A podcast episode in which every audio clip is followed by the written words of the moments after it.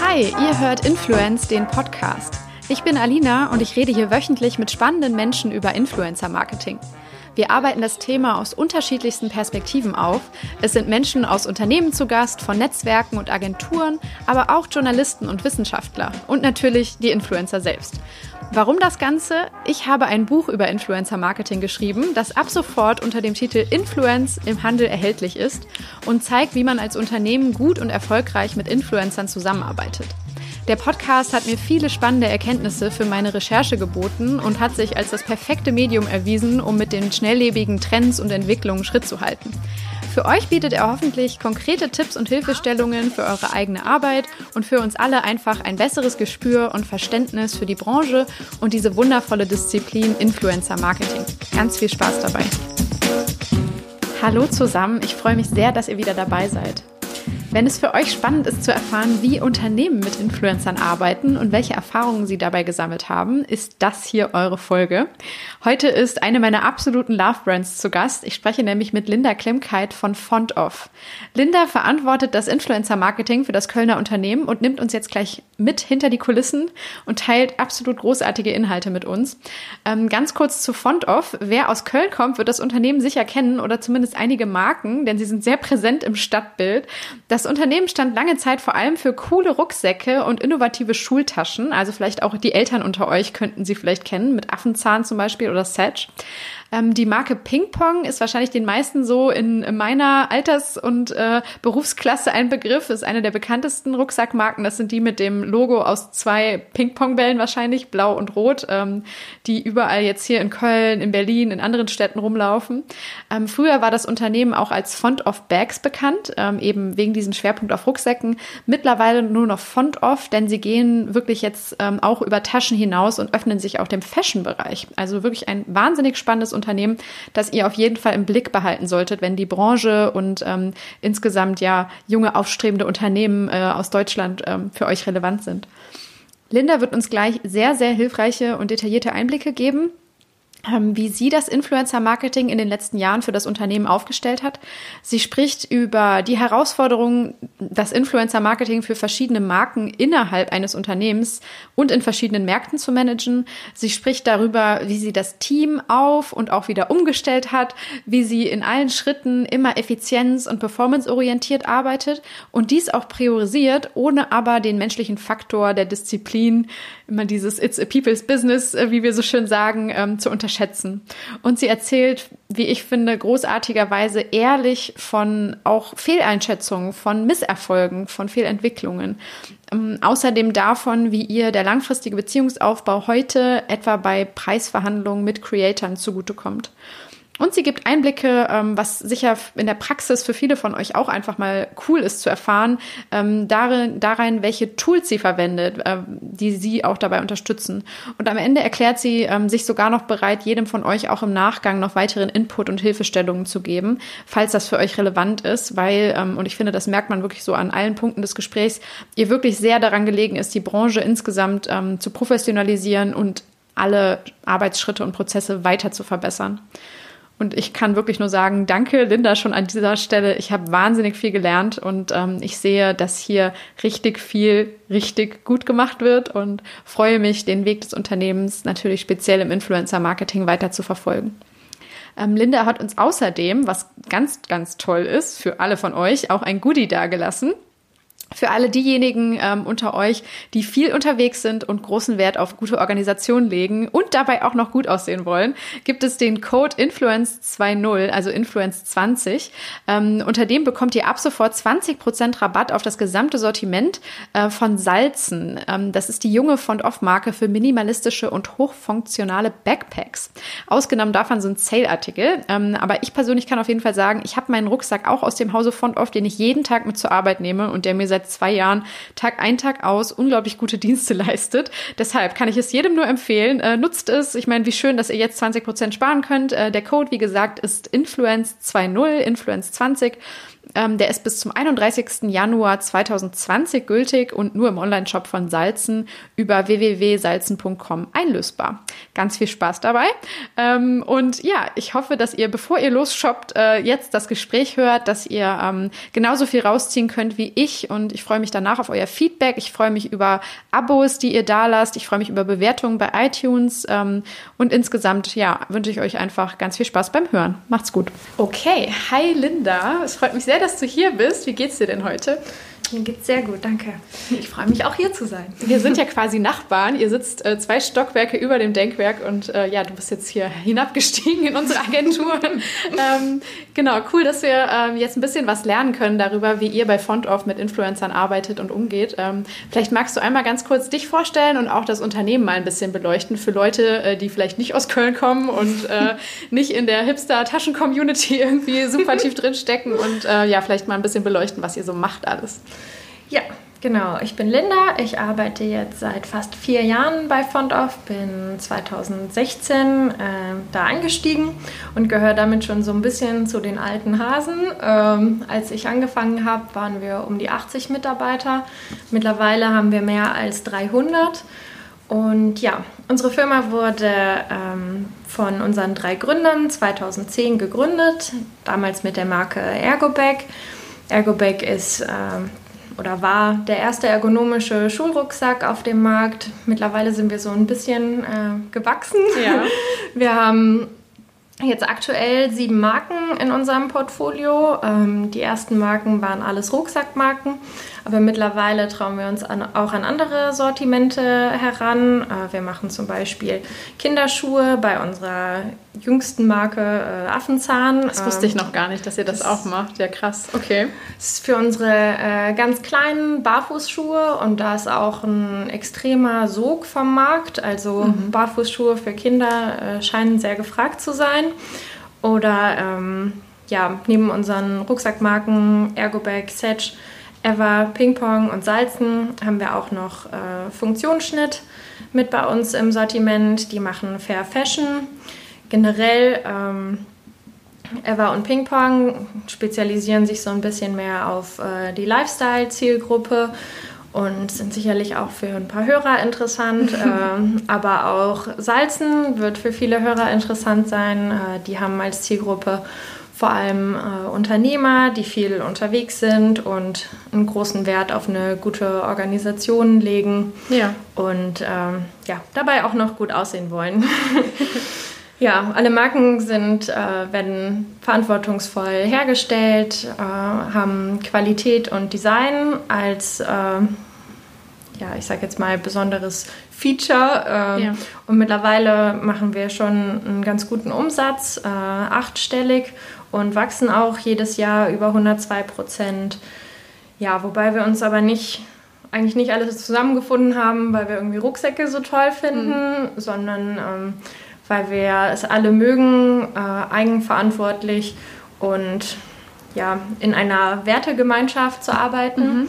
Wir arbeiten unter dem Motto Playful Performance, yeah. ähm, so eine spielerische Leistungsorientierung und ähm, ja, bei uns haben sich einfach Menschen zusammengefunden, die irgendwie Lust haben, was gemeinsam zu erreichen und Lust haben, ihre Stärken da individuell und eigenverantwortlich mit einzubringen. Ja, das ist ja. finde ich, sehr schöner Begriff Playful Performance. Ich glaube, darauf werden wir gleich nochmal eingehen, weil ihr ja schon auch sehr, ich sag mal, schon performanceorientiert auch Influencer-Marketing betreibt. Ja. Ne? Also es passt, finde ich, sehr gut hier rein. Wir hatten ja auch ein schönes, äh, langes Vorgespräch schon zu dem Thema, was ich einfach cool fand.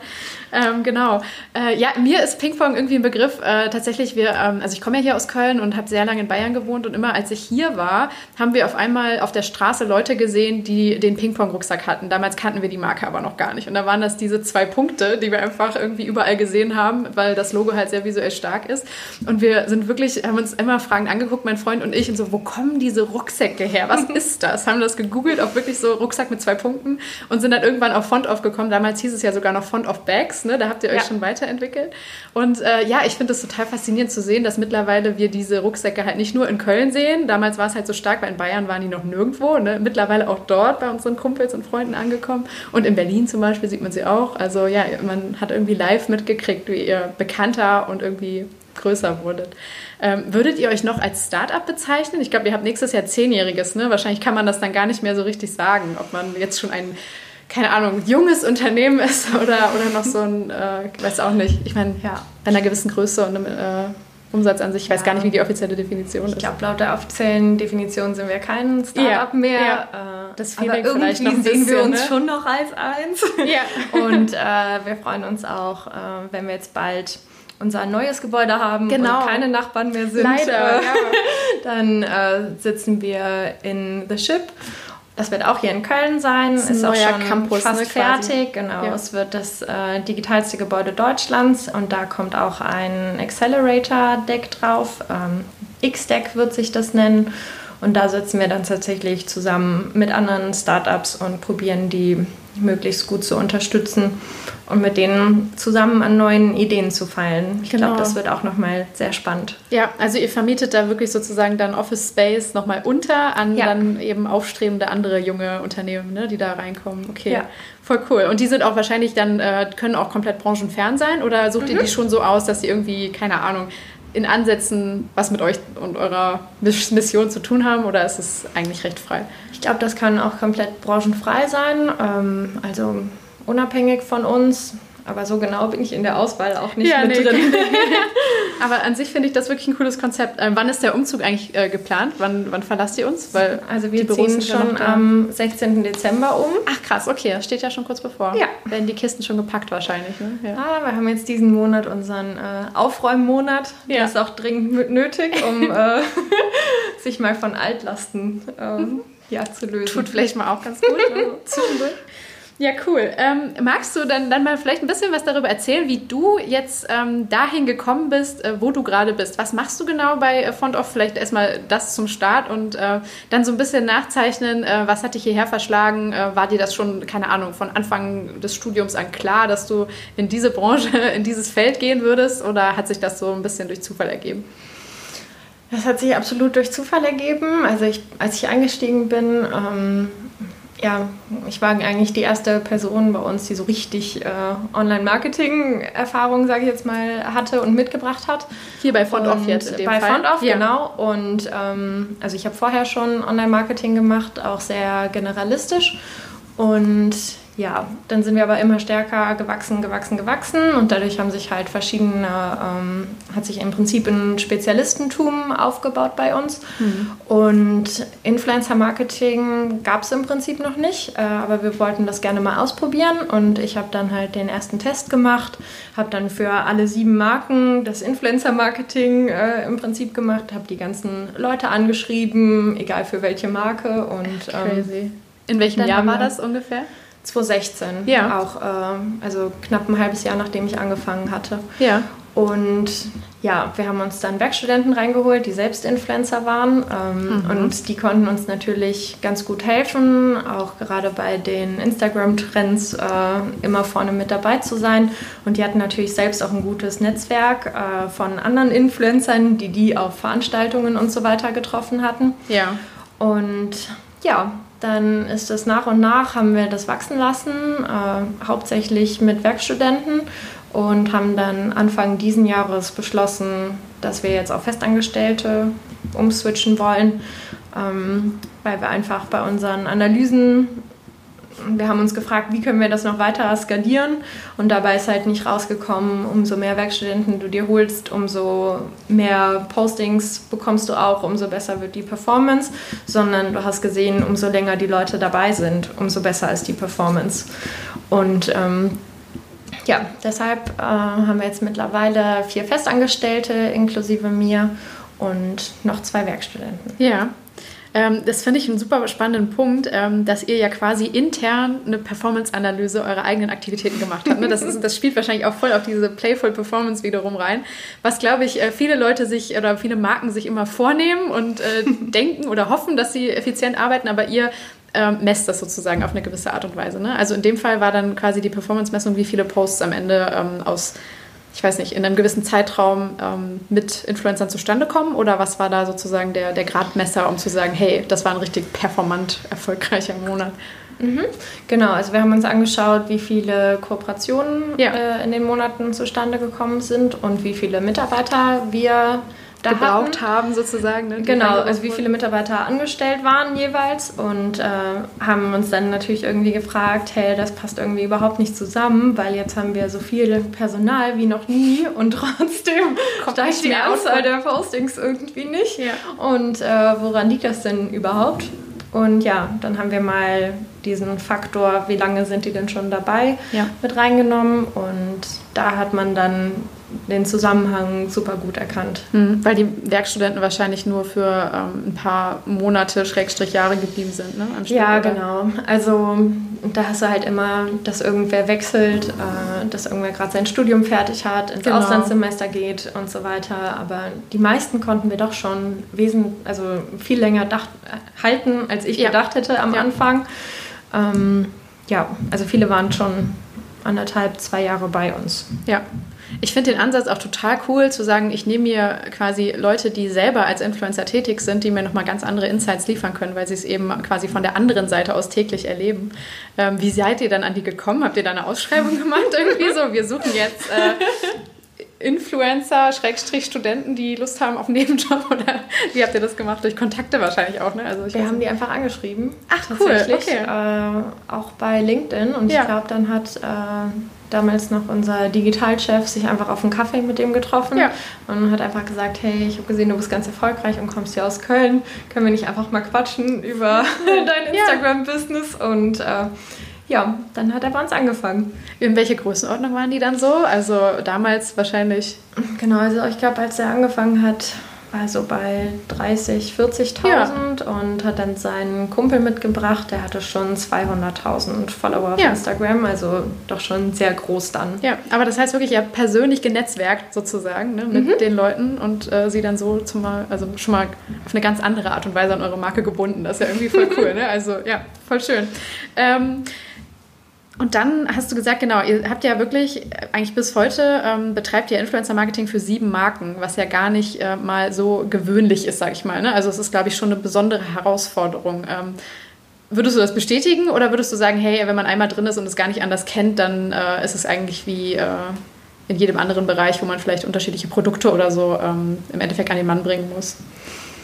Ich glaube, jede Marke äh, bringt so seine Besonderheiten mit mhm. und wir machen das Influencer-Marketing auch äh, je nach Marke unterschiedlich stark. Ähm, wir haben das schon bei uns so aufgeteilt, dass äh, ein Festangestellter zwei Marken betreut im Idealfall ähm, mhm.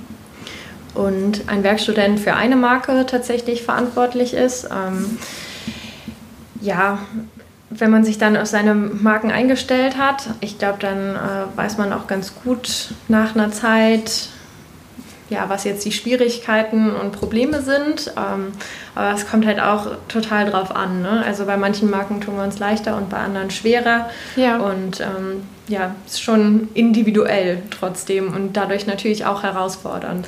Weil wir schauen natürlich, dass wir ein gemeinsames Framework sozusagen haben. Also wir arbeiten alle komplett gleich, wir haben alle unsere eigenen Guidelines mhm. und äh, wir sind unser eigenes Team und tauschen uns super gut untereinander aus, ähm, extrem regelmäßig und probieren da auch unsere Learnings ähm, miteinander zu teilen. Wir arbeiten mit äh, OKRs seit äh, mhm. ja doch jetzt schon einem halben Jahr. Ähm, also Objectives und Key Results und da nehmen wir uns immer neue Ziele vor für die nächsten drei Monate.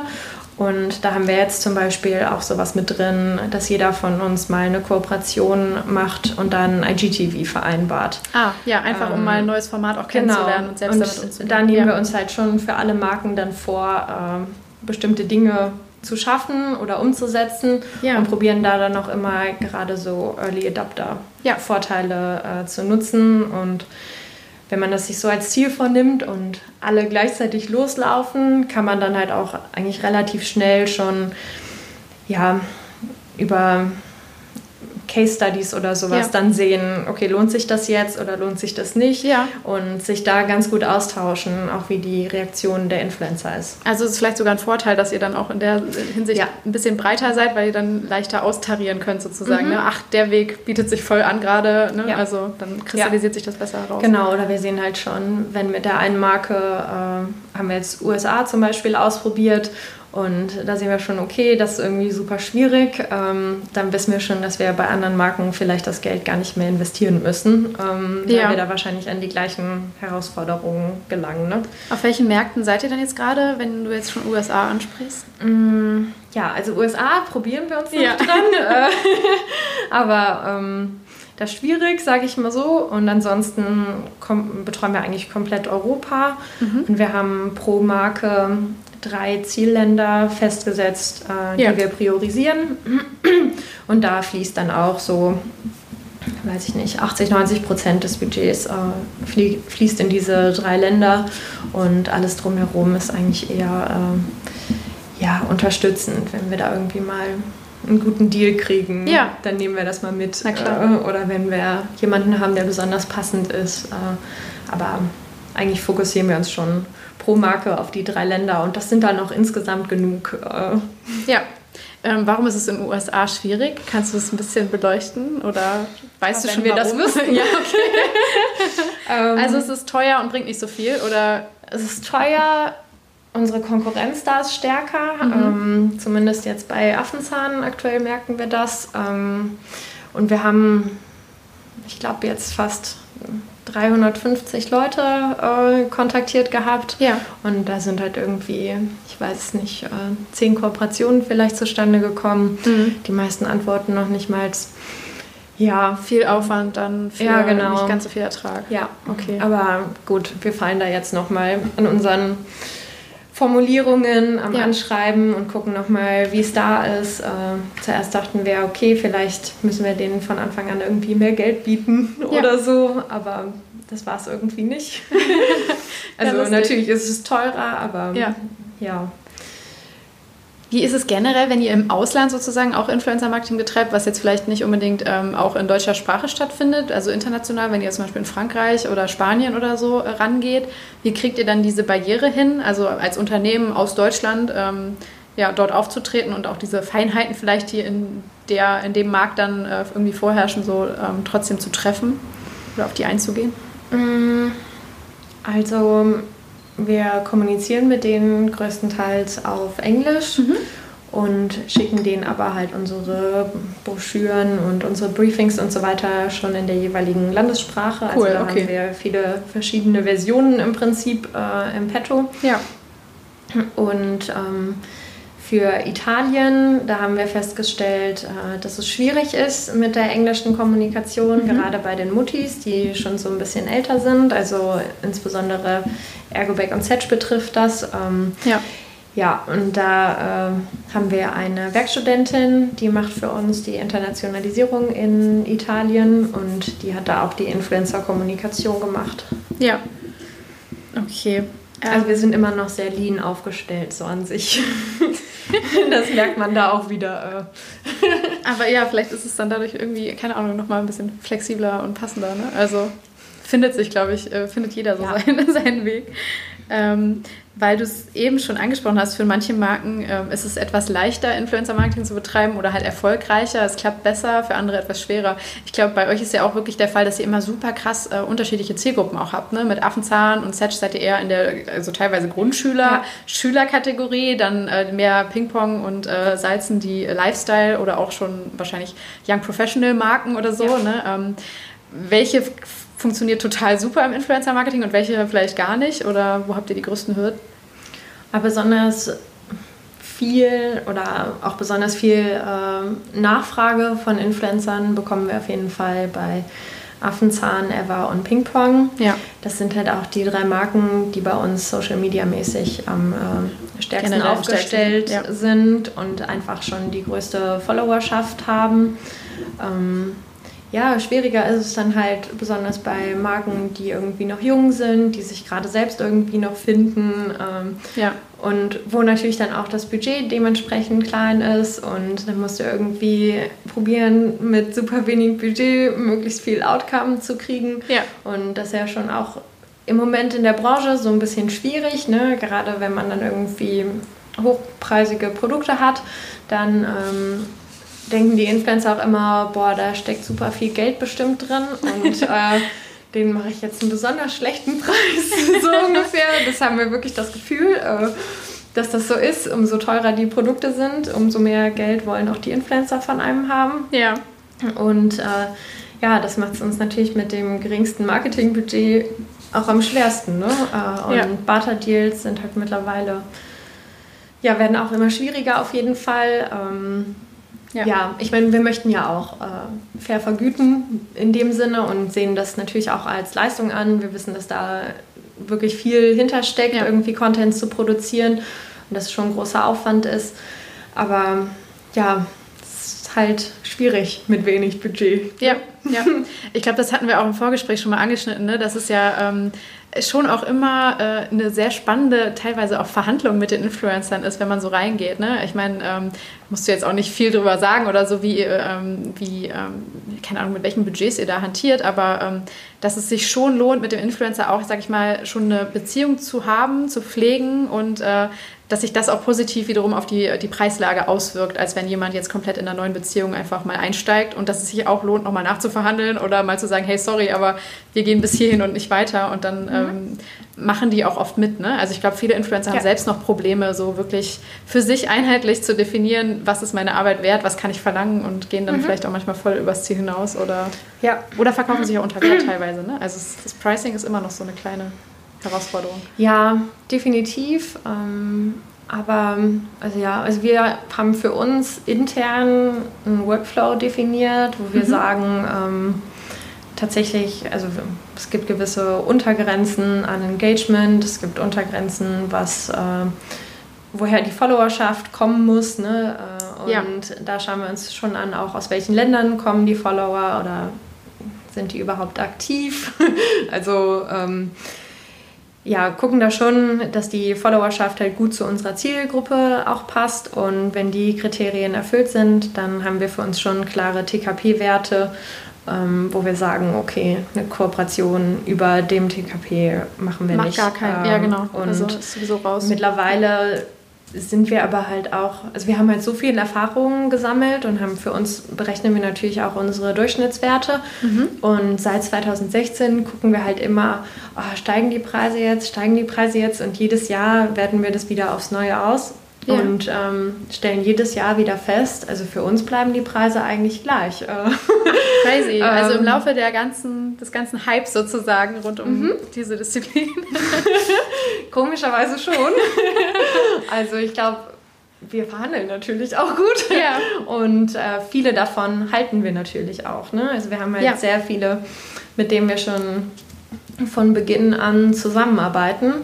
Und da hast du auch immer noch den ersten Preis, auf den du dich ja immer wieder berufst. Und Korrekt. vielleicht geht es dann mal, vielleicht heißt es dann, okay, ich habe jetzt, ähm, keine Ahnung, 20.000 Follower mehr als bei der letzten Kooperation und deshalb vereinbaren wir dann 100 Euro mehr Ja. oder was auch immer.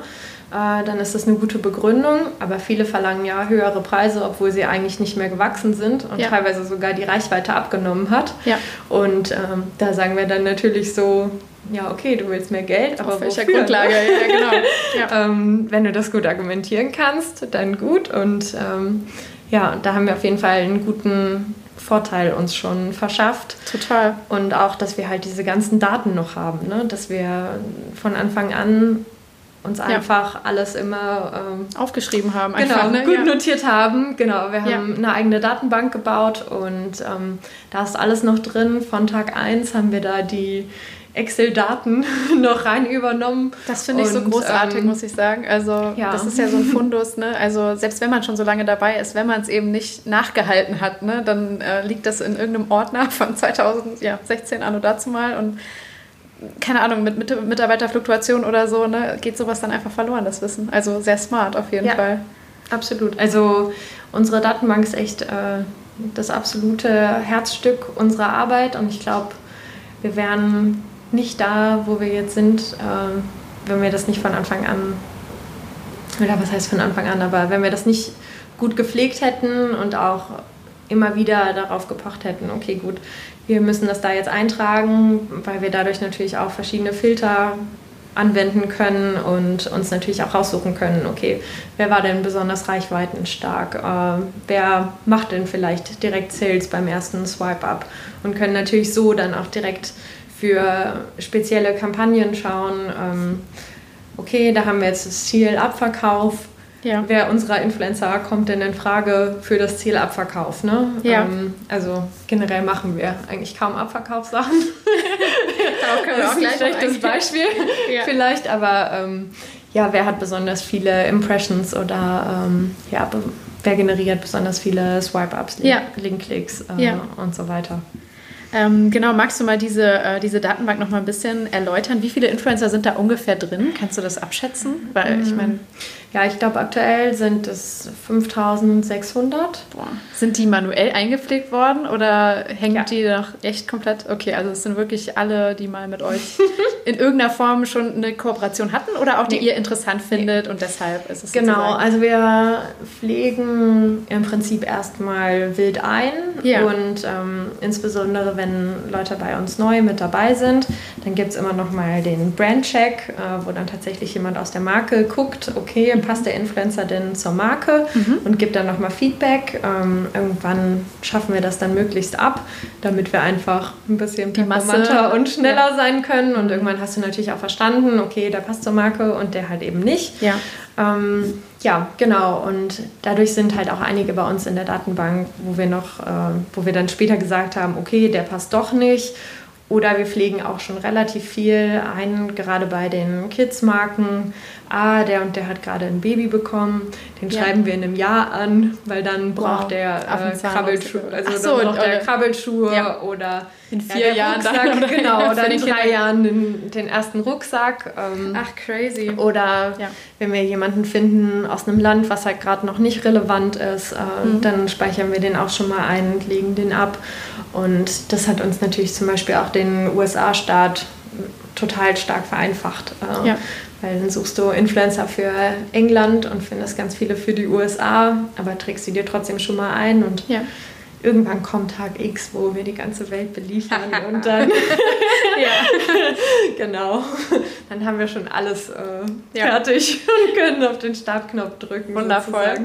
Und es ist im Endeffekt wie eine Excel-Tabelle, oder? Oder ist, äh, oder ist es nochmal ein bisschen gesonderter, extra programmiert? Ja. Also das, das Tool dahinter heißt Airtable, okay. wie, wie Luft und Tisch. Ja. Und ähm, das ist eigentlich eine Datenbank-Software, äh, die komplett online läuft. Mhm.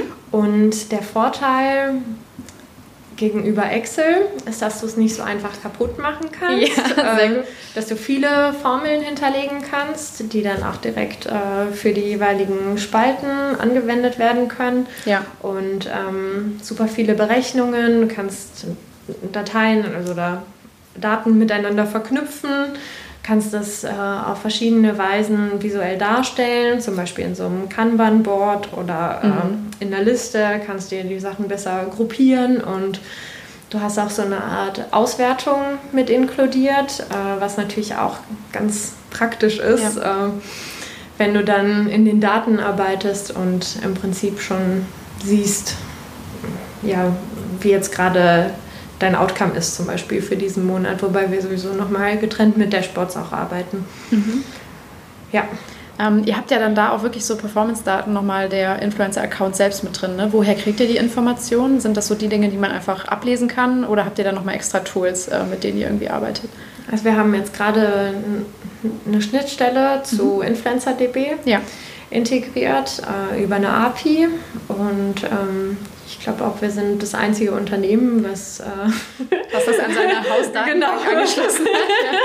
Genau, ich glaube, eigentlich war diese API-Schnittstelle für andere Unternehmen gedacht. Äh, also irgendwie große Plattformen oder sowas, ja. ne, die Analysen bei sich mit einbinden ähm, möchten. Und ja, wobei ich sagen muss, dass wir es in letzter Zeit äh, nicht mehr so stark nutzen, sondern tatsächlich auch nochmal selbst reinschauen. Ähm, genau, bei Collabory machen wir gerade auch mhm. noch viel Analyse. Also wir haben bei InfluencerDB keinen Zugang zur Plattform an sich, sondern ja. nur die API-Schnittstelle. Okay. Und ja, bei Collabory sind die Daten irgendwie schöner aufbereitet ja. äh, sozusagen und ähm, als jetzt in unserer Datenbank. Genau, die. Anna Meifert war ja auch schon mal hier im äh, Podcast von Collabory. Ja. Und InfluencerDB war auch schon hier mit Benedikt, also beide schon vertreten. Aber ja, ja. Nee, ist doch mal schön, das aus der anderen Perspektive mal eines, eines äh, nutzenden Kunden nochmal zu hören. Äh, voll cool. Ähm, genau, was würdest du, oder ich sag mal so, man hört schon total raus, dass ihr sehr daten- und informationsgetrieben arbeitet. Und das ist etwas, was ich persönlich sehr begrüße, ähm, wo ich aber auch oft irgendwie, ich weiß auch nicht, bei teilweise Kunden in Beratungsgesprächen, in Workshops, wo auch immer, ein bisschen an Grenzen stoße, ähm, weil ich das Gefühl habe, dass äh, das dort vor Ort nicht ganz so leidenschaftlich gelebt wird, dieses äh, Versessensein auf, auf datengetriebene ähm, ja, Verarbeitung oder, oder auch Kreation teilweise oder auch äh, Strategieentwicklung. Ähm, was würdest du sagen, warum setzt setzt ihr da so drauf? Was ist da der, der, ähm, der Funken oder die Magie dahinter, die du einfach siehst, oder wo du sagst so, hey, ohne das, never ever? Ja, ich glaube, ähm, wir haben uns so ein bisschen gefragt, wie wir das Influencer-Marketing überhaupt in-house skalieren können. Ja. Und daraus kommt das, glaube ich, auch, ähm, weil Influencer-Marketing schon ein People-Business ist was extrem zeitintensiv ist. Ja. Und du kannst halt nicht so wie bei Facebook oder ja, auf, bei anderen Werbeplattformen dir einfach deine Anzeigen im Anzeigenmanager buchen, genau. sondern du musst halt erstmal Leute recherchieren und anschreiben, mit denen verhandeln, denen dann das Produkt zuschicken und ähm, ja, häufig wartest du ja dann auch noch, ne? Ähm, ja. weil ja auch die Deadlines häufig nicht eingehalten werden leider oder eine Abnahme fehlt und so. Dieser und, menschliche ähm, Faktor einfach, ja, genau. Ne? die Unsicherheit. So. Ja. Und äh, deshalb probieren wir natürlich schon, das irgendwie performance-getrieben auch zu machen und da zu schauen, okay, für wen lohnt sich denn der Aufwand und für wen lohnt sich der Aufwand vielleicht auch nicht. Äh, ja. Und ja, aber die ganze Kommunikation und so weiter, das ist uns da halt auch super wichtig, dass wir da noch persönlich dran sind und ähm, mhm. ja, also jedes Anschreiben, was wir rausschicken, klar haben wir irgendwie Textvorlagen, aber ähm, jedes schauen wir schon nochmal, ob wir das jetzt irgendwie individualisieren können, weil wir auch gerade wissen, wie wichtig überhaupt die erste Ansprache ist. Ja weil du ansonsten umsonst halt recherchiert hast und dann hast du halt auch super viel Arbeitszeit äh, im Prinzip schon verloren. Ja, was würdest du sagen, ist so bei dieser ersten Ansprache so das, das Entscheidende, ähm, was man auf jeden Fall vielleicht nicht machen sollte oder auf jeden Fall? Also ich meine, die Klassiker kennen wir natürlich, ne? so Hallo XY, falscher Name und äh, dann halt was super generisches reingeschrieben oder so. Ähm, was würdest du sagen, ist so, ja. so ein Must-Have oder so? Also ich glaube, ähm weder zu lang noch zu kurz. Äh, wir haben gelernt, keine Anhänger verschicken, möglichst keine okay. klickbaren Links äh, ja. mit einfügen, weil man ansonsten echt schnell im Spam-Ordner auch landet. Mhm. Gerade wenn man natürlich, äh, wie wir auch viele E-Mails rausschickt, ja. dann bist du halt super schnell auf irgendwelchen Blacklists drauf. Und ja, kurz die Marke vorstellen, aber auch nicht zu lang mhm. und vor allem irgendwie ein Kompliment mit einbinden, möglichst. Ähm, ja, wenn wir Muttis anschreiben für Affenzahn oder Ergobag, probieren wir auch schon immer vorher irgendwie den Namen des Kindes zu recherchieren oder ja. zumindest irgendwie das Geburtsjahr, sodass wir so grob wissen, ah, wir haben recherchiert und ein Kind wird nächstes Jahr eingeschult äh, oder ja, dass wir da einfach schon einen Zusammenhang herstellen können und so eine persönliche ja, Note. Genau, ne? die wissen, okay, ich bin jetzt einfach nicht der Xte, der irgendwie angeschrieben wird äh, ja. in einer E-Mail, ja. sage ich jetzt mal, die total generisch ist, sondern dass man schon noch es gibt einen Grund. Weiß, und, genau, ja. es gibt einen Grund und ich gehöre zur Zielgruppe und ja, ja dass das passt. Was ist denn so generell, ich sag mal, das, das übergeordnete Ziel, das ihr im Influencer-Marketing dann damit verfolgt? Also ist es äh, vor allem das Produkt in die Hände eben der Zielgruppe zu bringen und darüber dann vielleicht eine Awareness zu schaffen, Reichweite zu generieren? Äh, du hast auch eben schon von Linkklicks gesprochen. Ähm, gibt es überhaupt ein übergeordnetes Ziel oder schaut ihr dann immer ganz individuell, ähm, was ist für die Marke jetzt gerade entscheidend und vielleicht auch äh, zu einem gewissen Zeitpunkt im Jahr entscheidend? Jetzt steht das Weihnachtsgeschäft gerade ja. vor der Tür, das ist sicher nochmal was Besonderes. Ne? Also ja. wie geht ihr da vor so? Genau, also wir schauen schon ähm, auf Kampagnenebene im Prinzip. Ne? Ja. Also jetzt äh, zu Weihnachten werden wir natürlich auch sehr viel Influencer-Marketing machen und haben uns da äh, in unseren OKRs auch ein konkretes Ziel gesetzt, wie viele Website-Klicks wir denn erreichen mhm. möchten pro Marke äh, auf die jeweilige Website. Und ähm, ja, das schafft man halt dann nur über Swipe-Ups oder ja. YouTube im Prinzip. Ne? Aber daraus wissen wir dann auch schon direkt, okay, welche Formate müssen wir denn überhaupt buchen. Ne? Korrekt, ja. Äh, vielleicht machen wir dann nicht ganz so viele Postings, äh, sondern ja. mehr Stories zum Beispiel. Ja. Ähm, ansonsten haben wir als Hauptziel eigentlich Branding. Ähm, mhm. Ja, wir geben keine Rabattcodes raus an Influencer. Wir haben jetzt okay. mal die ersten drei Tests haben wir jetzt gerade gemacht, ähm, weil wir doch mal Marken überreden konnten, ähm, ja. an einen Influencer einen Rabattcode herauszugeben. Warum habt ihr das vorher nicht gemacht? Aber wir möchten unsere Marken nicht verramschen. Okay. Und ja. ähm, wir positionieren uns schon überall immer im Premium-Segment. Mhm. Und wir möchten einfach auch zu, also keine unserer Marken soll eine Instagram-Marke werden, die dann irgendwie nur noch mit einem Rabatt gekauft wird ja. auch, ähm, sondern es sind dann wirklich ganz exklusive Sachen und wir wollen das auch nicht mehr als zwei bis dreimal im Jahr über ganz selektive Leute ja. machen, mit denen wir lange zusammenarbeiten und ja. ja, dass da kein Gewöhnungseffekt sozusagen entsteht. Ja. Aber ja, ansonsten können wir halt leider keine Sales messen und dementsprechend konzentrieren wir uns auf die Website-Klicks.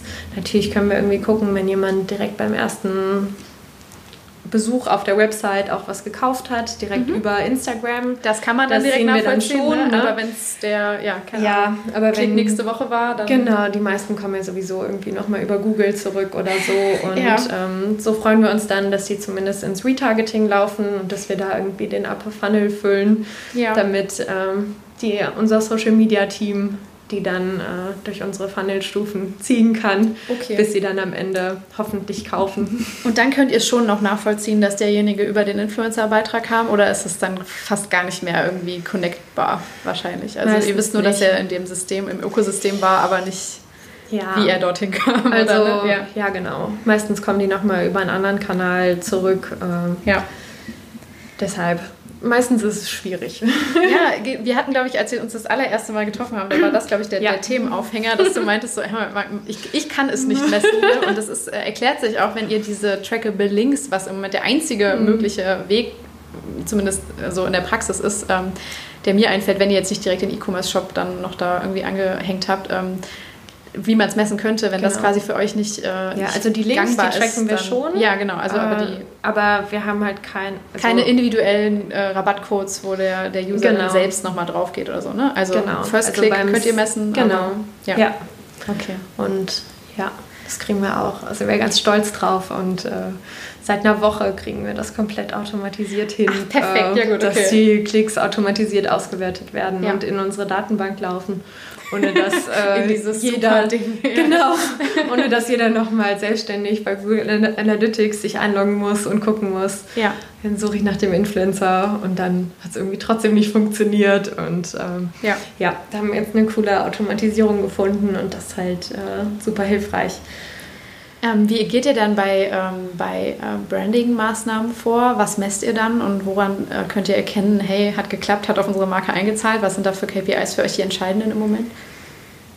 Ich meine, ne, ist ja, auch wieder noch viel mehr Luft, Luftschloss sozusagen, aber. Ich glaube, ja. das allererste Mal, dass wir, äh, das, also es ist mehr so, dass wir es in Kommentaren wahrnehmen ja. tatsächlich. Äh, oder ganz am Anfang als ich 2016 angefangen habe, äh, lief Affenzahn schon auch schon besonders gut. Mhm.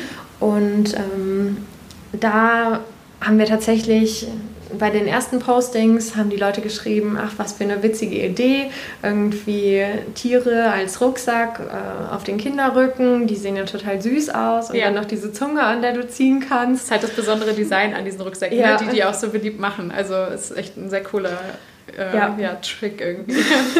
Cooles Produktdesign. Und, ja. ja, und irgend, irgendwann zwei, drei Monate später haben wir dann irgendwie gesehen, dass die Leute alle kommentieren, ach, die sehe ich jetzt im Moment überall, die Marke ist ja total hip. Mhm. Und äh, plötzlich waren wir dann so von uns kennt eigentlich keiner ja. zu wir sind jetzt die hippe Marke. Und äh, das sieht man halt auch super krass, äh, wie dann unsere Followerschaft gewachsen ist. Mhm. Auch immer sehr stark abhängig davon, mit welchen Influencern wir zusammengearbeitet haben. Und ähm, irgendwann haben wir es auch ganz stark, gerade noch, als wir sehr viel mit Blogs zusammengearbeitet haben, da haben wir schon noch sehr stark gesehen, dass da einfach viel Referral-Traffic auch rüberkam. Ja. Und wir waren halt super klein mit Affenzahn, gerade erst gestartet. Und da merkst du das schon ganz gut, ja. äh, wenn dann plötzlich mal ein großer Blog die meisten Website-Besucher. Push. Äh, ja, genau. genau. Plötzlich hast du einen Tagesrekord und du denkst so, what? Okay. Aber ja, die Ausschläge merken wir jetzt heute äh, leider nicht mehr so stark, äh, weil Affenzahn einfach so stark am Wachsen ist, ähm, ja. was ja auch sehr schön ist. Ja, du hast gerade schon angesprochen, äh, ja, damals noch die, der Fokus auf Blogs. Ähm, wo geht das jetzt gerade hin? Auf welchen Plattformen seid ihr am ich sag mal, präsentesten, am aktivsten auch äh, in der Arbeit mit Influencern? Mm, also am aktivsten sind wir mit Abstand auf Instagram. Ja. Ja, Blogs hier und da, hauptsächlich auch bei den äh, Muttis relevant, mhm. also Affenzahn, Ergobag, teilweise Setch, ähm, da aber weniger. Und ja, bei Setch dafür TikTok ja, äh, wollte ich gerade fragen, ob das für euch jetzt auch schon der Next Step ist sozusagen. Äh, da haben wir gerade die erste Kampagne gemacht und das ist auch total krass gewesen. Ähm, hat es funktioniert? Also ja, ja es okay. hat äh, sehr gut funktioniert und extrem viele Aufrufe. Die meisten haben das dann auch noch bei Instagram äh, gerepostet. Oh, wow, was habt und, ihr da gemacht? Also das war, das war ziemlich cool. Ähm, wir haben einen Style, der war äh, sehr lange ausverkauft und da haben wir uns tatsächlich mal verkalkuliert. Der mhm. ist total durch die Decke gegangen und wir hatten davon aber viel zu wenige bestellt. Ja.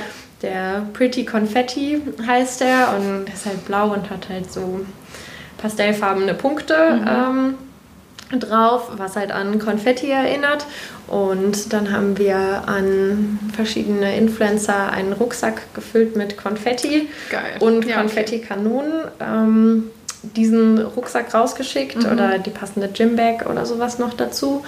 Und äh, zum Start, als der dann jetzt wieder verfügbar war, endlich äh, ja, haben die dann alle passend an dem Tag gepostet und haben dann das Konfetti aus dem Rucksack fliegen lassen. Ähm, ah. Und da waren natürlich super coole TikToks, also es hat sich auch total ja. angeboten. Ne? Das ist visuell halt super ja, schön, ne? Genau. Also da hat man Spaß dran. Ja. Kann man sich jetzt schon viel vorstellen. Es war super. eine sehr, sehr schöne Kampagne. Ähm, Klasse. Ja, die auch mal, also ich, ich mag das nicht so gerne, auch wenn wir es auch immer noch machen, äh, aber dieses einfach, ja, wir machen jetzt äh, Website-Klicks fürs Weihnachtsgeschäft und jetzt schreiben wir einfach irgendwen an, schicken denen irgendwas zu mhm. und dann posten die was. Ähm, das ist halt irgendwie schon sehr abgegriffen auch. Ja, hat man und jetzt deshalb, schon vier, fünf Jahre ähm, gesehen, ne? Einfach. Ja. Genau, und deshalb probieren wir schon noch, gerade bei Kampagnen, auch immer ja, ein bestimmtes, ja, irgendwie was Kreatives Dreh, da äh, mit einzubinden. Und auch wenn es nur ist, den Rucksack mit Konfetti zu füllen. Wie geht ihr da generell vor? Ähm, also arbeitet ihr das alles selber im Team aus? Arbeitet ihr das in Kooperation mit dem Influencer aus? Habt ihr noch eine Agentur oder so, die euch unterstützt? Wie seid ihr da aufgestellt, um das eben dieses gewisse Etwas nochmal rauszukitzeln, um eben nicht so Schema F die ganze Zeit zu machen? Also wir machen das tatsächlich alles selbst. Ähm, wir arbeiten nicht mit Agenturen zusammen, ähm, machen wir generell im Online-Marketing nicht. Äh, ja, hat verschiedene Gründe. ähm, ja, und wir arbeiten das in der Regel im Team aus, aber ja. auch gemeinsam mit den Marken. Mhm. Also es kommt immer so ein bisschen auch drauf an, von wem denn jetzt die Idee kommt. Äh, ja. Jetzt, wenn wir zum Beispiel sagen, ähm, wir möchten eine Produktentwicklung mit einem Influencer machen, dann setzen wir uns schon vorher einmal in unserem Team zusammen und überlegen, okay, für welche Marke käme denn was in Frage, mhm. weil wir dann natürlich auch Überzeugungsarbeit leisten müssen. Ne? In der Regel ist das in für die Marken wiederum, ne? viel Aufwand ja. äh, natürlich und ähm, ja, da müssen wir schon noch viel Überzeugungsarbeit leisten, äh, um die da irgendwie mitzunehmen, dass die da ihre Ressourcen auch reinstecken. Ja, ähm, also weil du gerade Produktentwicklung gesagt hast, heißt das, ihr habt auch wirklich schon Produkte äh, quasi mit äh, Input des Influencers entwickelt? Nein, das nicht. Okay, nee, also geht es da quasi um diese äh, Kampagnenideen. Genau, also ja. das war das war ja zum Beispiel in unserer letzten OKR-Phase und das ja. war ein Ziel, was wir nicht geschafft haben. Ah, okay, aber ihr hättet es schon gerne mal probiert. Aber wir hätten es gerne probiert ja. Äh, und leider obwohl wir so gut vorbereitet haben, hat ja. sich keine Marke so richtig darauf eingelassen. Ja. Äh, aber gut, auch das ist wieder was. Ich denke, das werden wir sicherlich nochmal irgendwann probieren zu, ja. mitzunehmen. Und äh, vielleicht gibt es auch irgendwann ja, noch ein besseres Produkt, was man irgendwie gemeinsam entwickeln kann. Also wir haben halt bei den Rucksäcken relativ lange Produktzyklen. Mhm. Da fangen wir halt schon teilweise zwei Jahre vorher an, die fertigen Designs abzugeben. Ja, klar. Und äh, das ist fürs Influencer-Marketing auch einfach schwierig. Deshalb ja. eher vielleicht was, was man irgendwie individualisiert oder so. Aber ja, wir behalten das alle im Hinterkopf und äh, ja. wir geben nicht so schnell auf. Ähm, Gab es dann vielleicht noch irgendwie so eine andere Kampagne oder so, wo du sagst, boah, hey, da waren wir aber auch echt mal, echt mal kreativ so äh, auf die Schulter geklopft, wo du sagen kannst, ähm, da haben wir vielleicht mal unsere ähm, ausgetretenen Pfade ein bisschen verlassen oder ähm, vielleicht irgendein Trendthema oder so, wo ihr drauf äh, nochmal gegangen seid im letzten Jahr, wo ihr sagt, boah, hey, ähm, hat mega funktioniert oder so? Also ich glaube, ähm, was wir schon ganz gut gemacht haben, auch schon von Anfang an und was sich jetzt immer noch wiederholt und äh, wahrscheinlich auch wieder oder hoffentlich wieder sehr erfolgreich werden wird, äh, ist unser Blogger-Event bei Ergobag oder Influencer-Event äh, bei Ergobag. Da probieren wir halt schon möglichst früh tatsächlich ähm, alle Influencer zu recherchieren, deren Kinder nächstes Jahr eingeschult werden und die zu unserer Zielgruppe damit auch passen. Ja. Und laden die zu uns hier nach Köln ein. Das haben wir jetzt schon, genau, 2016 haben wir das direkt schon das erste Mal gemacht. Cool, ja. Und das kommt einfach immer super an. Und wenn die Kids dann ihren Rucksack mit Ab nach Hause nehmen abholen. dürfen, ja. genau, und cool. ihre Schultüte haben, dann Ach, siehst du halt nur noch strahlende Kinderaugen ja. und die Eltern sind natürlich glücklich, wenn die Kinder überglücklich sind. Ja.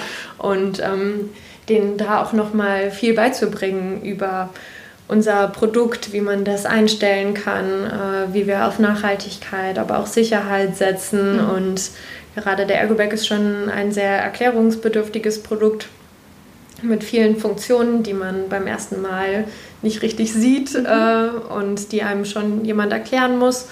Und ähm, ja, ich glaube, da das Event macht uns auch nochmal total persönlich und nahbar. Ich weiß ja. noch, nach dem ersten Event haben direkt fünf von denen angefragt, ob sie nicht auch bei uns im Influencer-Marketing anfangen könnten. Ach, wow. Oder sie hätten einen Mann und der wäre total interessiert dabei, bei uns zu arbeiten. Ja.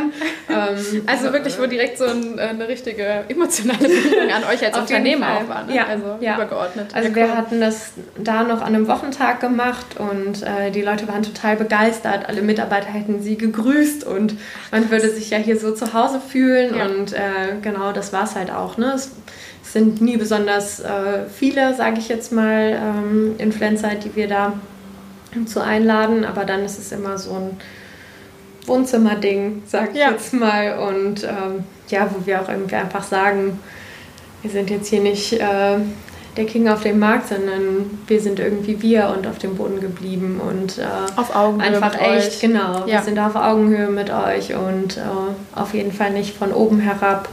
Und ja, glaube, wir sind eine Marke, die Spaß macht. Ähm. Ja, auch auf diesem Level eben in der Zusammenarbeit. Ja. Ne? Und ihr habt eben noch diesen Product Education äh, Aspekt dann mit da drin. Ne? Also ja, ist irgendwie eine coole Idee. Ja. Ich hatte auch ja Events, äh, finde ich auch eins der, der spannendsten und manchmal auch schon so also ich habe das Gefühl, manche Leute unterschätzen das sogar, weil es so ein bisschen abgetan wird, als ach ja, das Blogger-Event oder so. Ne? Es ist ja, weil man es eben schon kennt, aber ich finde, dieser persönliche Kontakt, sich einmal zu treffen, das kennt man ja aus jeder Bekanntschaft oder so. Ja. Das ist wieder was ganz anderes, ne? Und dann auch in so einer Gemeinschaft mhm. zu sein, weil die untereinander ja. lernen sich ja auch kennen. Ne? Also es ist ja nicht immer so, dass, also alle immer auf den gleichen Events abhängen oder so, gerade in einer Zielgruppe, die jetzt vielleicht nicht äh, ja. so ist wie die Fashion-Influencer oder so. Wobei ich da auch echt sagen muss, äh, also ein Jahr haben wir mal sehr viele eingeladen, da war das in einer Kooperation mit einem anderen Influencer-Event. Ja. Und das war einfach riesengroß, äh, dann als Ausnahme. Und da war auch der geringste Outcome ja, sozusagen lustig. für uns Weil's mit dabei. Nicht mehr so intim war wahrscheinlich, ja. ne? Wie viel habt ihr sonst dann bei den kleineren Events? Kannst du das ungefähr ja, beziffern? So zwischen 15 und 25. Ja, ja, okay, das ist ja noch so, dass man jedem einmal Hallo gesagt hat. Ne? Genau. So, dass man auf jeden ich meine, die kommen ja dann trotzdem mit ihren Kindern und teilweise haben die dann noch ein kleines Geschwisterkind ja. oder ein großes Geschwisterkind, was auch betreut werden muss und dann kommt der Papa noch mit und dann hast du plötzlich doch irgendwie relativ viele Leute da. Aber ja. Äh, ja. Nee, wunderbar. Ähm, weil du es jetzt eben schon so ein bisschen angeschnitten hast, finde ich es nochmal ganz spannend, das so zu beleuchten, weil ihr als Team, ihr seid ja jetzt, ähm, also ihr habt, ich sag mal jetzt eine, eine überschaubare Größe auch, ne? ihr seid äh, sehr flexibel und äh, autark teilweise wahrscheinlich. Mhm. Ähm, habt ihr dann, also merkt ihr äh, einen Pull-Faktor, dass die Marken sozusagen ähm, teilweise auch auf euch zukommen, weil sie wissen, hey, Influencer-Marketing voll wichtig, will ich auch machen? Oder seid ihr, wie du es eben schon angedeutet hast, mehr so die Treiber, die äh, die anderen vielleicht so ein bisschen pushen und sagen, hey, komm, ihr müsstet da echt mal noch mehr tun? Wie ist da so eure Rolle innerhalb eures Unternehmens äh, oder des ganzen ähm, House of Brands sozusagen? Mhm. Also wir sind definitiv die Treiber ja. und ähm, wir sind auch am Ende die, die, ich sag jetzt mal, den Großteil der Arbeit machen. Ne? Mhm. Also wir lassen uns schon von den Marken, halt wie ich gerade eben schon gesagt habe, am Anfang die Influencer abnehmen.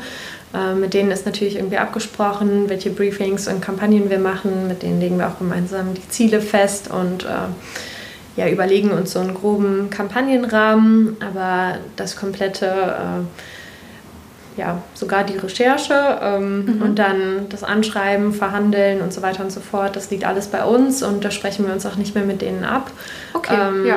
weil das dann häufig schon zu Diskussionen kommt, ja, warum kriegt der denn jetzt irgendwie 200 Euro mhm. und ähm, ja, warum also machen wir das denn jetzt? Bei euch intern sozusagen. Genau, also, ja, okay. da, da, fragen dann die Marken nach und ja. äh, da sagen wir dann so, ja, weil wir das so verhandelt haben und da ja. musst du dich halt irgendwie auch drauf verlassen, weil ihr halt auch diese Expertise Job richtig habt. machen. Ja. Genau, aber wir tauschen uns ja intern so gut aus und dadurch, dass wir auch unser, unsere internen Guidelines haben, läuft das doch alles sehr geregelt. Und ich meine, wenn dann mal ein Influencer wirklich was, ich sag jetzt mal, zu viel äh, bekommen haben sollte oder so, ähm, dann können wir das halt immer noch für die nächste Kooperation, können wir dann halt schauen, was wir irgendwie machen. Ja. Okay, ähm, und wie, ähm, also gibt es irgendwelche Grundregeln oder wo du sagst, so, oh, deswegen klappt es so gut, ist es dann vielleicht sowas wie Transparenz, ähm, was ihr verfolgt, um, ich sag mal, die, die Marken mitzunehmen, die Brandmanager, die, die Brandteams sozusagen? Gibt es da irgendwie so Dinge, wo du sagst, boah, hey, äh, das hilft uns schon im, im Alltag oder ähm, ist das super individuell? Also ich glaube, das war schon ganz gut. Da, als wir damals angefangen haben, so viele Werkstudenten einzustellen, da haben wir dann halt angefangen, für uns Regeln zu definieren. Mhm. Ähm, wie zum Beispiel diese TKP-Grenzen, ja. die wir einfach haben. Und äh, das enabled die Leute halt. Ne? Ja. Äh, als die Werkstudenten, als ich die eingestellt habe, da war dann auch so, okay, mit bis zu einem Budget von 250 Euro kann ich kleiner Werkstudent, der jetzt gerade hier angefangen hat, kann ich einfach so Kooperationen vereinbaren. Ganz alleine. Ganz ja. alleine. Ja. Und äh, ja, wir vertrauen dir da. Ne? Und äh, du bist dafür verantwortlich, äh, ja. auch das gut zu spenden im Prinzip. Und ähm, das Vertrauen ist da aber eigentlich nie ausgenutzt worden, sondern immer eher das Gegenteil. Ne? Am Anfang fragen die natürlich trotzdem ja. noch nach, weil sie sich unsicher sind. Ja. Und das ist ja auch gut so. Aber du musst die Leute halt schon enablen in ihrer Arbeit, sodass die möglichst äh, performant arbeiten können. Und wir haben halt bei uns sehr viel automatisiert und dadurch, dass wir so viele Influencer schon recherchiert haben und in unserer Datenbank die ja. schon drin haben, können wir halt immer wieder auf die zurückgreifen und dadurch sparen wir uns halt super viel Zeit und Ressourcen. Und ja, bei den Automatisierungen, ob das jetzt irgendwie ist, äh, dass Unsere Datenbank ist zum Beispiel mit unserem Kommunikationstool verknüpft und wenn ich in unserer Datenbank schon den Influencer anlege, dann wird parallel ein Kontakt in unserem Kommunikationstool erstellt, sodass ich da schon den Namen, den Influencer und die E-Mail-Adresse zum Beispiel schon drin habe. Mhm. Dass wenn ich dann anfange, meine E-Mail zu schreiben, dann kann ich schon den Kontakt auswählen, weil der ist schon angelegt. Ja. Da spare ich mir im Prinzip schon Zeit. Dann wähle ich das Template aus. Ähm, individualisiere das vielleicht noch ein bisschen und im Anschluss, wenn ich die E-Mail rausgeschickt habe, wird dann beispielsweise, beispielsweise wieder aus unserem Kommunikationstool in unsere Datenbank übertragen, wann wir denn das letzte Mal mit demjenigen kommuniziert ah, haben. Ah, wundervoll. Damit ja. wir für uns auch wissen, ja. ah, okay, von dem habe ich jetzt irgendwie schon zwei Wochen nichts mehr gehört. Ja. Ähm, da muss ich jetzt irgendwie nochmal nachhaken. Ja. Und diese ganzen Listen und Filter sind halt einfach in dem Zusammenhang Gold wert. Ne? Ja. Oder ähm, ja, eine andere Automatisierung, die wir halt haben, da hat uns mal ähm, ein Entwickler bei uns, bei unserem Open Friday, da haben wir, ich weiß nicht, ob ich das Open Friday-Format. Ja, Sagt dir das was? gerne. Ich weiß es nicht, was es ist. Ähm, also einmal im Monat, das ist das gibt halt auch in verschiedenen äh, Agenturen und so weiter. Ich weiß auch gar nicht, ob das überall Open Friday heißt, äh, aber wird im Prinzip das komplette Team, bei uns ist es das Team Digital, mhm. rausgenommen aus dem Daily Business und wir bringen uns im Prinzip gegenseitig dann was bei. Ach cool. Also ja. es gibt dann drei Räume und drei Slots. Oder und dann gehen alle im Wechsel und, so in äh, Workshop. Genau, Slots finden auch parallel statt und mhm. jeder kann dann halt dahin gehen, was ihn jetzt gerade irgendwie am meisten interessiert. Cool, ja. Und äh, so lernen wir alle was voneinander und ich habe dann mal einen Slot gemacht mit wir möchten einen Instagram-Bot äh, programmiert haben ja. äh, für unsere Datenbank, damit wir nicht immer auf die Postings klicken müssen, um rauszuschreiben, wie viele Follower hatte der zu dem Zeitpunkt, wie viele Likes und wie viele Kommentare sind dabei rumgekommen. Ja. Und das hat uns halt einer unserer Programmierer innerhalb von einer Stunde dann äh, programmiert. okay. äh, haben wir irgendwie drei Programmierer zusammen gehabt und das ging dann alles zack, zack. Ne? Ja. Äh, hat jeder seine Ideen reingeworfen, wie man das jetzt am besten schnell machen könnte. Ich saß nur daneben und habe gestaunt. Und, ähm, Großartig. Ja. ja. jetzt zum Beispiel laufen dann die Follower und äh, Likes, Kommentare und sowas läuft halt automatisiert rein, sobald wir halt den Status verändern. Ähm, ja, genau. Also oder zu Zeitpunkt X sozusagen könnt ihr euch das direkt auswerfen lassen, dann pro Post oder pro, äh, pro Account? Genau, also wir sagen wir machen nur noch den Link rein und probieren das Bild zu bewerten, ja. ob, jetzt, ob das jetzt von der Bildsprache her zu unserer Marke gepasst hat oder nicht. Das mhm. machen wir beispielsweise subjektiv. Ähm, und dann setzen wir im Prinzip den Status auf, hat gepostet, aber ist noch nicht ausgewertet. Mhm. Und das Tool greift halt auf eine Liste zu, wo nur die gefiltert sind, wo jetzt ein Posting ist und wo äh, der Status halt geleistet, aber noch nicht ausgewertet ist ja. und wartet dann drei Tage und zieht sich dann nach drei Tagen die aktuellen Kennzahlen, füllt das automatisiert aus und setzt dann auch den Status auf geleistet und gepostet. Mhm. Nee, geleistet oder geleistet und ausgewertet. So. Ja. und ähm, ja, von da an ist es dann, geht es dann wieder weiter. Ne? Also sobald der Status dann auf geleistet und ausgewertet ist und alle Kennzahlen drin sind, ja. läuft es automatisiert in die Dashboards rein. Mhm. Und so haben wir dann da auch wieder unsere aktuellen Eure Zahlen. Übersicht. Ja. Genau. Und da gibt es ganz viele so Dinge, die ja. miteinander verknüpft sind. Und gerade das ist halt auch das Coole äh, bei unserer Datenbank. Und deshalb bin ich auch super froh, dass wir irgendwie nicht selbst programmiert haben und ja. keine Excel haben und so weiter und so fort, sondern dass wir da einfach äh, ja irgendwie schon auch eine Best-of-Breed-Lösung gefunden haben. Also irgendwie eine, ein Tool, was in seiner Branche oder in seinem Produktgebiet einfach irgendwie auch ähm, Marktführer ist oder besonders gut ist Und genau das kann, was wir irgendwie gebraucht hatten und dass wir das jetzt mit so vielen anderen Tools verknüpfen können, ist halt super Ja. cool. Ja. Ja. Und dass ihr eben auch so, die, ich sag mal, für euch diese internen Standards definiert habt, ne, nach denen ihr arbeitet. Also ähm, das hast du jetzt schon ein paar Mal angeschnitten, das finde ich, glaube ich, in dem Zusammenhang auch sehr wichtig, dass es eben zum einen natürlich die quantitativen Dinge sind, also die Zahlen, die ihr erreichen wollt, ne, die ihr auch immer wieder vielleicht anpasst oder kleine, ähm, ja, wie, wie du es genannt hast, eben diese kleinen ähm, äh, mal Testprojekte oder auch mal innovativeren Sachen und so einfließen lasst, aber dann wahrscheinlich das auch mit so, ich sag mal, so einer Art ähm, vielleicht auch qualitativen Standard irgendwie auch noch aufwertet, oder? Also habt ihr so ein paar qualitative Arbeits, äh, äh, keine Ahnung, Riten oder äh, so eine Ethik oder irgendwie so ein, so Standard, wo ihr sagt, so dass das ähm, ist unsere Leitschnur in der Arbeit, ist das auch festgeschrieben oder sind die Guidelines dann eher ähm, auf, auf Zahlen beschränkt? Mm, Die sind eher auf die Prozesse bezogen okay. schon. Also was Ähm, passiert, wenn äh, ich genau. so und so mit einem Influencer in Kontakt trete oder arbeite? Genau, Okay, cool. genau.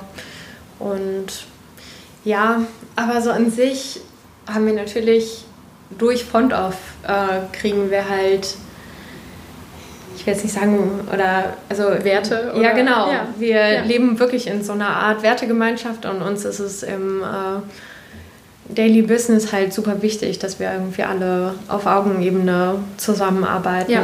dass die Hierarchien flach sind, äh, dass wir uns alle gut verstehen und auch irgendwie mal nach der Arbeit was machen. Und ähm, ja, wir fahren ja zum Beispiel auch einmal im Jahr auf Teamreise und äh, Ja, machen wo da meistens alles zusammen ganz gut Party, ne? Ja. genau. Und da ist echt das ganze Office dann im Prinzip lahmgelegt, keiner arbeitet mehr, alle ja, jetzt letztes Jahr waren wir äh, zusammen campen auf einem Festivalgelände mit 70 Wohnwagen äh, sind Ach, wir hingefahren. Okay.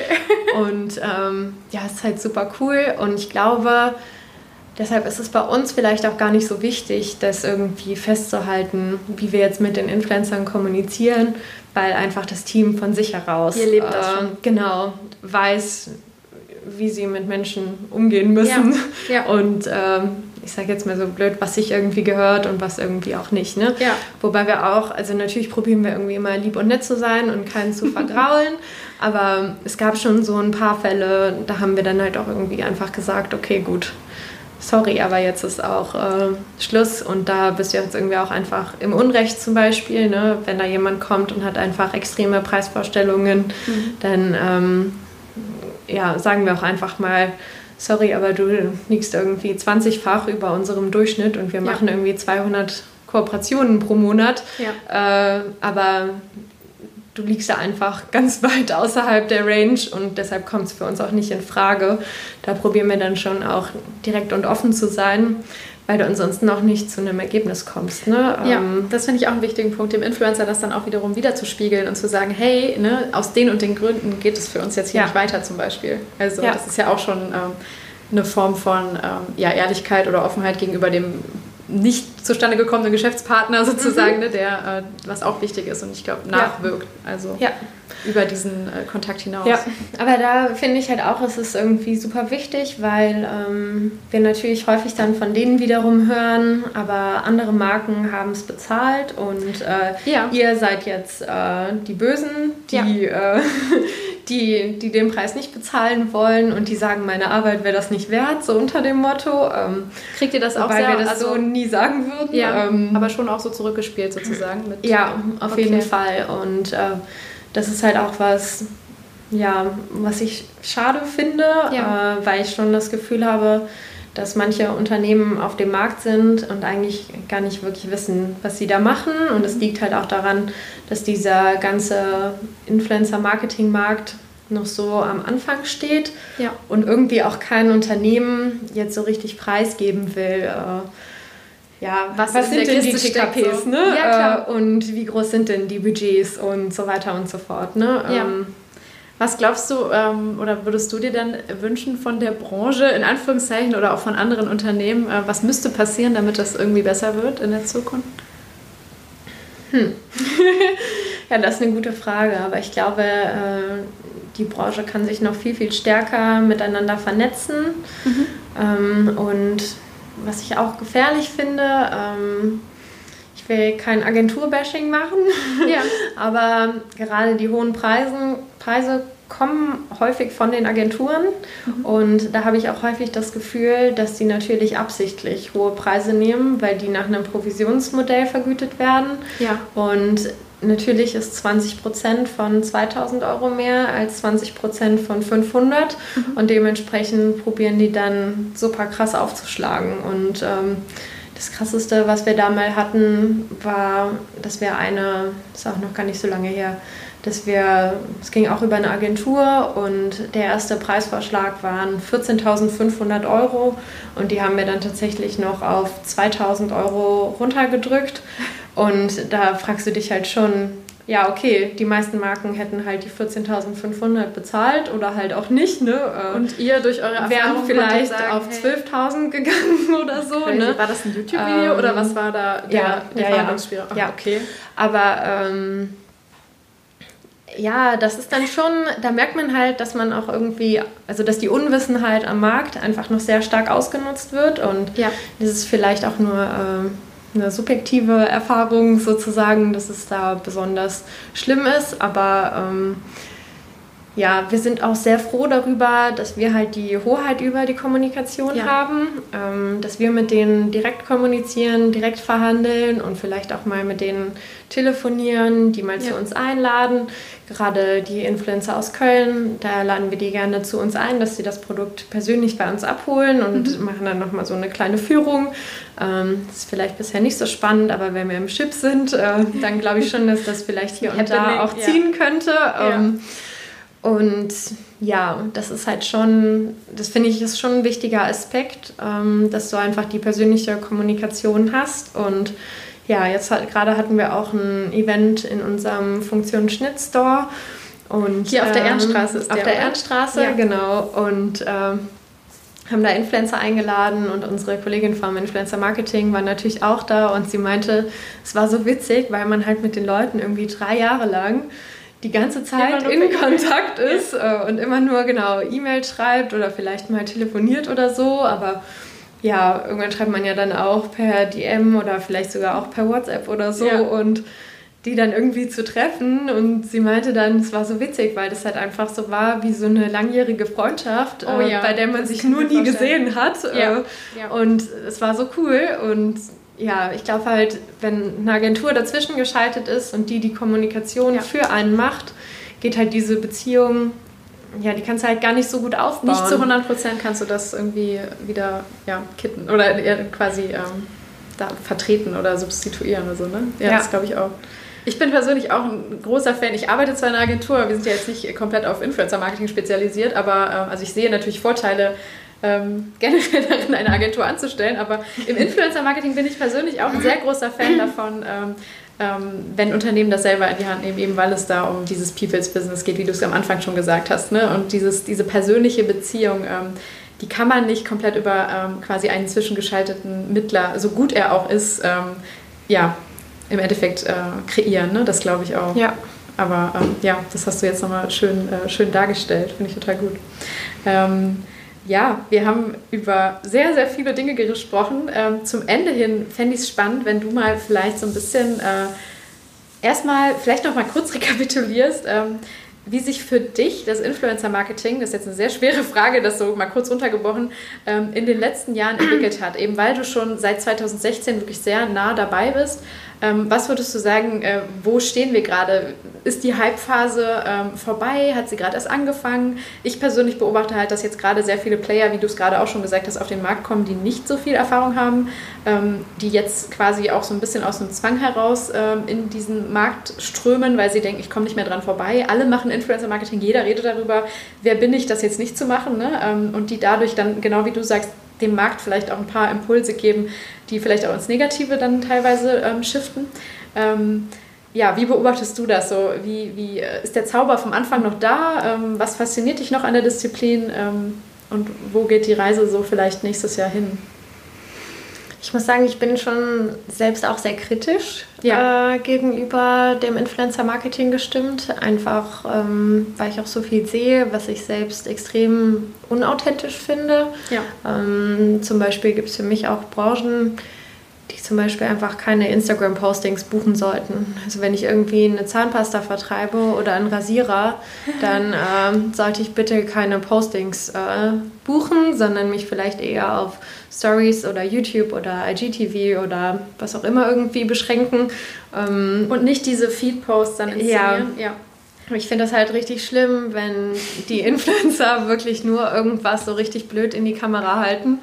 Halt in so ähm, Situationen, wo sie normalerweise kein Instagram-Bild ja. von posten würden. Ich glaube, das ja. ist immer dieser Punkt, ne? Ja, ja genau. Vielleicht ist das so ähm, diese eine Richtschnur, die man sich da halten könnte. Ja, ich meine, wir haben natürlich irgendwie Glück, ne? Wir haben irgendwie Rucksäcke und die kannst du... Äh, mit einem jeden Outfit Tag, schön, äh, ja, genau, kannst du jeden Tag anziehen und äh, überall mit hinnehmen und überall theoretisch coole Bilder machen. Aber beim Beine rasieren eben normalerweise nicht. Ne? ja. ja, genau. Und ähm, da würde ich mir auch einfach so ein bisschen mehr, also da denke ich halt schon, haben die überhaupt Instagram verstanden? Ne? Ähm, ja. Aber das sind ja auch sehr große Marken, äh, die das machen und anscheinend bringt es ja auch irgendwie was, ansonsten würden sie es wahrscheinlich nicht machen.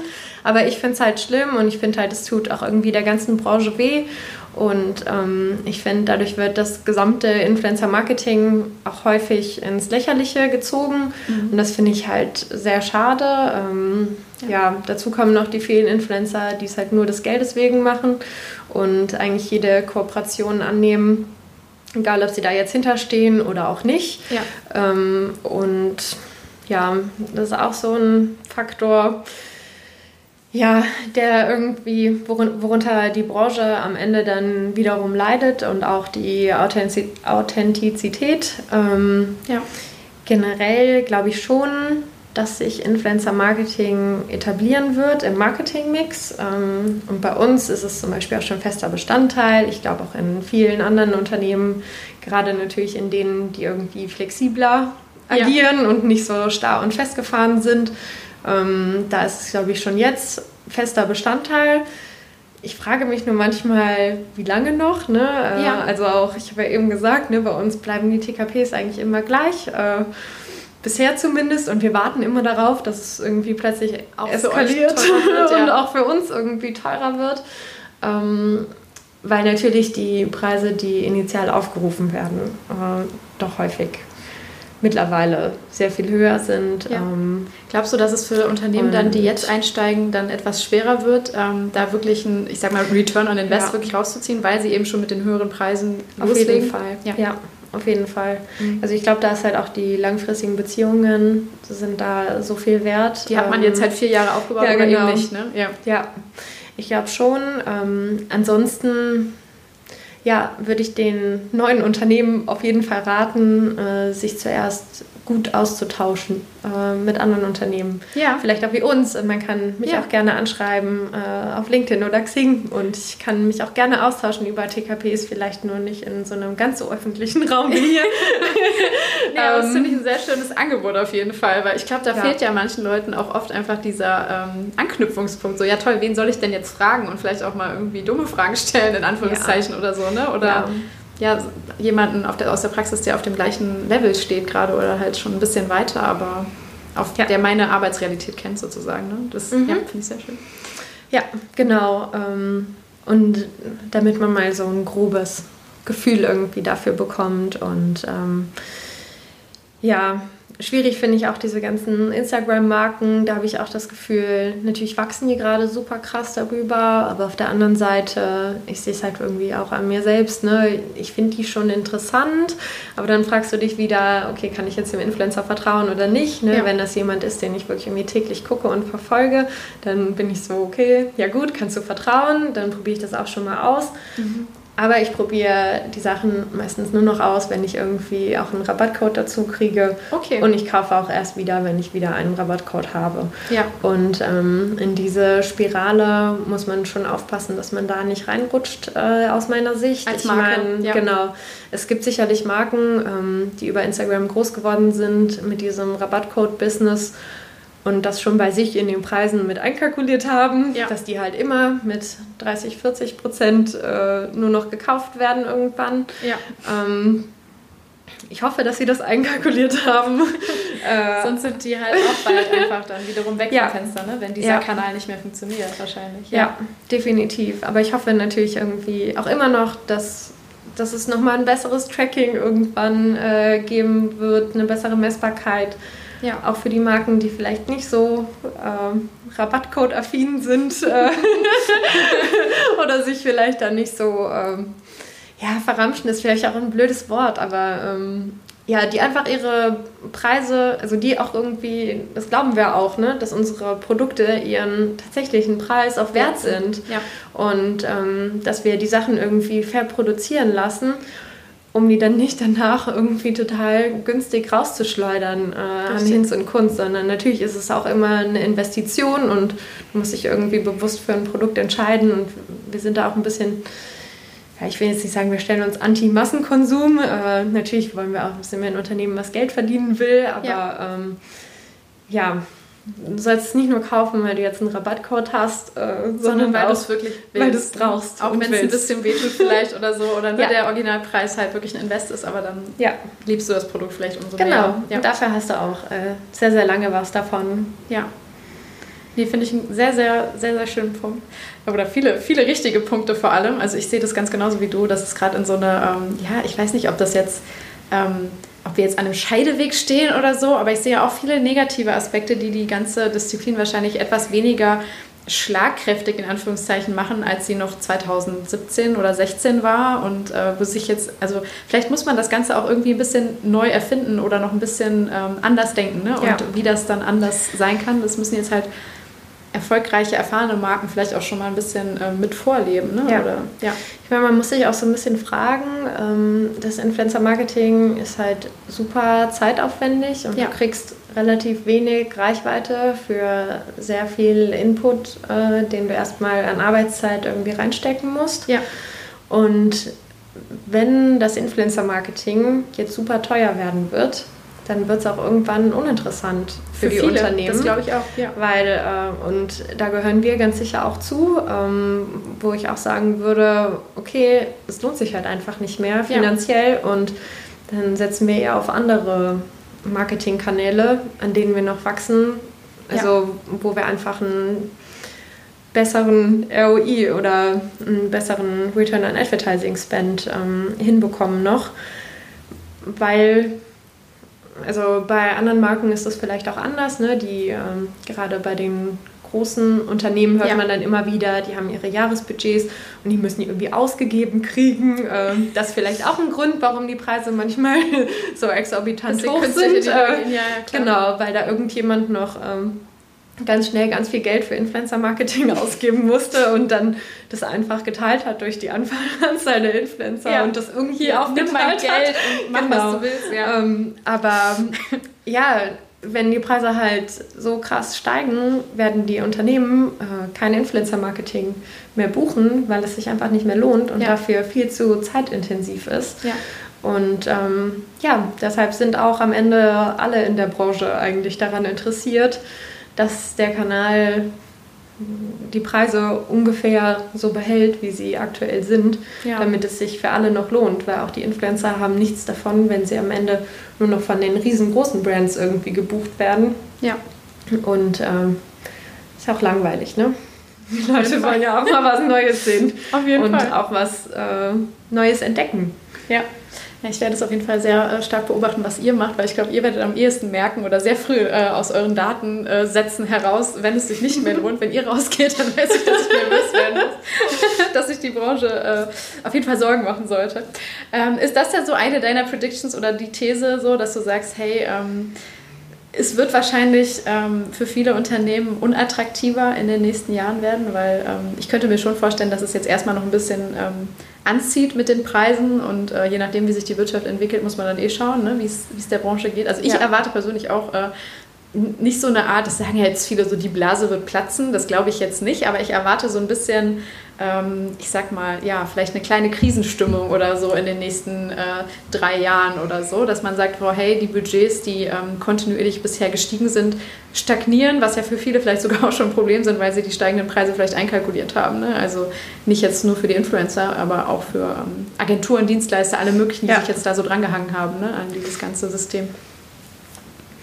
Ich glaube auch nicht, dass die Blase platzen wird. Ähm, ich glaube auch ja, dass das ein langsamer Prozess sein wird. Kann schon sein, dass die Preise jetzt erstmal steigen. Vielleicht eine Entschleunigung, kann man es so nennen. Oder so ein ja. bisschen so alle beruhigen sich jetzt mal wieder. Ne? Und ja, vielleicht. Ja, ich glaube, es wird der Branche ganz gut tun ähm, insgesamt, auch wenn sich irgendwie jeder nochmal auf seinen Hosenboden setzt und guckt, äh, was er denn da eigentlich so gemacht hat. Ja. Äh, vielleicht auch in letzter Zeit und es vielleicht auch nochmal überdenkt und da ja, ein bisschen strategischer und langfristiger auch irgendwie dran geht. Und ähm, ja, gehen doch, ich habe schon das Gefühl, dass viele doch auch noch sehr kurzfristig da denken und äh, einfach nur schnell, schnell hier eine Kampagne, da eine Kampagne, ja. genau. Ja. Und äh, so funktioniert es aber halt nicht. Und ich glaube, so bist du auch nicht erfolgreich äh, da drin. Ja. Wunderbar. Ein schönes Schlusswort. Ich danke dir sehr. Wir haben lange geplaudert, aber es waren super viele äh, Erkenntnisse drin, glaube ich, die sehr vielen Menschen sehr äh, weiterhelfen werden. Also cool, dass du einmal quasi den Blick hinter die Kulissen gewährt hast und äh, uns ja. in, deine, in deine Blackbox hast schauen lassen. Finde ich sehr, sehr schön. ja, Dank. ja, sehr gerne. Ich war äh, sehr gerne dein Gast und äh, ja, genau. Wenn äh, noch irgendwer Fragen hat oder so, kann er sich auch gerne bei mir noch bei LinkedIn oder Xing melden. Und ähm, ich teile gerne unsere Insights äh, auch gerne noch ein bisschen tiefer. Oder ja, wir hatten auch schon mal unsere Datenbankgrundlage natürlich ohne Daten äh, geshared und Stimmt. das werde ich auch äh, wieder anbieten. Die meisten Unternehmen können damit da meistens nicht so viel anfangen, weil sie irgendwie sagen, hey, ich weiß gar nicht, was ich hier ausfüllen muss und die ganzen Automatisierungen funktionieren natürlich auch nicht, ja. wenn ich nicht irgendwie äh, auch was habe, womit ich es verknüpfen kann. Ähm, aber ja, ich glaube, es ist wichtig, dass man sich sowas aufbaut und ähm, ja, ich, ich, ich, helfe gerne und äh, ja. Ich werde genau. alles verlinken auf jeden Fall in den Show Notes und das nochmal einmal, einmal für die Hörer nochmal diese super Datenbank, über die wir in der ersten Hälfte des Gesprächs die ganze Zeit gesprochen haben. Das quasi als White Label Lösung äh, würde quasi euch zur Verfügung gestellt, wenn ihr da Gebrauch äh, dran habt oder äh, Gefallen daran findet. Ähm, finde ich äh, auch einen mega coolen Move. Also wirklich so dieses Wissen teilen und äh, wir alle wachsen daran ja. und werden besser und agieren noch professioneller Auf jeden als bisher. Fall. Sehr, ja, sehr schön. Ich glaube, wir können alle nur davon professionalisieren, wenn die ganze Branche sich auch professionell wir können alle davon profitieren, yes. wenn die ganze Branche sich äh, professionalisiert. Und ich glaube, ähm, dementsprechend lohnt sich das auf jeden Fall. Ja, wunderbar. Dankeschön. Gerne. So, das war das Gespräch mit Linda. Ich hoffe, es hat euch gefallen. Ich persönlich habe es ja schon am Anfang gesagt. Ich war total hin und weg. Ich bin sehr inspiriert. Ich äh, möchte am liebsten gleich auch äh, meine eigene Arbeit äh, mit analysieren und evaluieren und schauen, wie ich vielleicht gewisse Tipps und Tricks und Kniffe, die Linda jetzt gerade teilweise nur angedeutet hat, auf meine eigene Arbeit übertragen kann.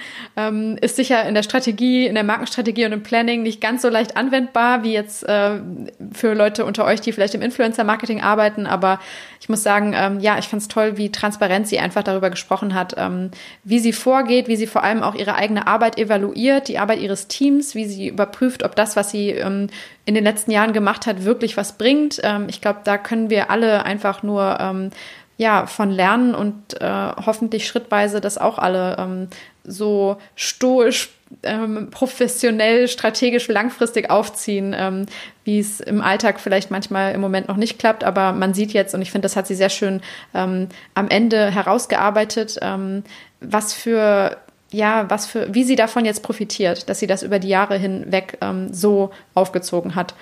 Ähm, nicht nur beim Thema Pricing, sondern an ganz vielen Stellen. Fand ich wirklich toll hat mich sehr äh, berührt und inspiriert. Ja, ich hoffe, ihr hattet genauso viel Spaß dabei. Ähm, ich verlinke euch auch nochmal, ähm, falls das Unternehmen Fontoff euch generell interessiert, zwei weitere Podcast-Folgen mit Sven Oliver Pink. Der eine ist etwas älter, der ist im OMR-Podcast erschienen ähm, vor einiger Zeit, ich glaube 2018.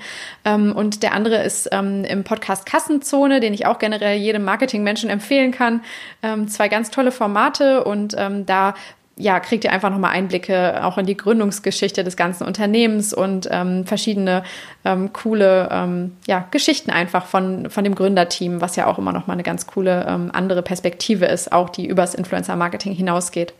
Nehmt auf jeden Fall Lindas Angebot an, wenn es für euch irgendwie in Ansätzen relevant ist. Also ähm, wir haben auch mehrere Gespräche geführt und ähm, ich glaube, das ist etwas, was irgendwie, was man auch im Podcast nicht so herstellen kann, wie das One-on-One-Gespräch ist. Und ich fand es total toll, dass sie das direkt angeboten hat, dass sie euch vor allem auch diese ähm, tolle Tabelle zur Verfügung stellt. Das hatte sie schon mal gemacht für verschiedene andere, glaube ich, äh, Kontakte. Und ähm, da ist es natürlich auch nicht ganz so einfach, das eins zu eins auf ein anderes Szenario, ein anderes Team, eine andere Marke zu übertragen. Aber ähm, alleine mal zu sehen, wie machen das eigentlich nicht andere, kann ja jedem von euch vielleicht schon weiterhelfen. Und äh, ja, ich finde, wenn es äh, in Ansätzen für euch was ist, äh, macht es einfach, schreibt sie an und telefoniert mal, trefft euch auf einen Kaffee, falls ihr in Köln sitzt. Und äh, ich bin mir sicher, da kann nur was Gutes rauskommen.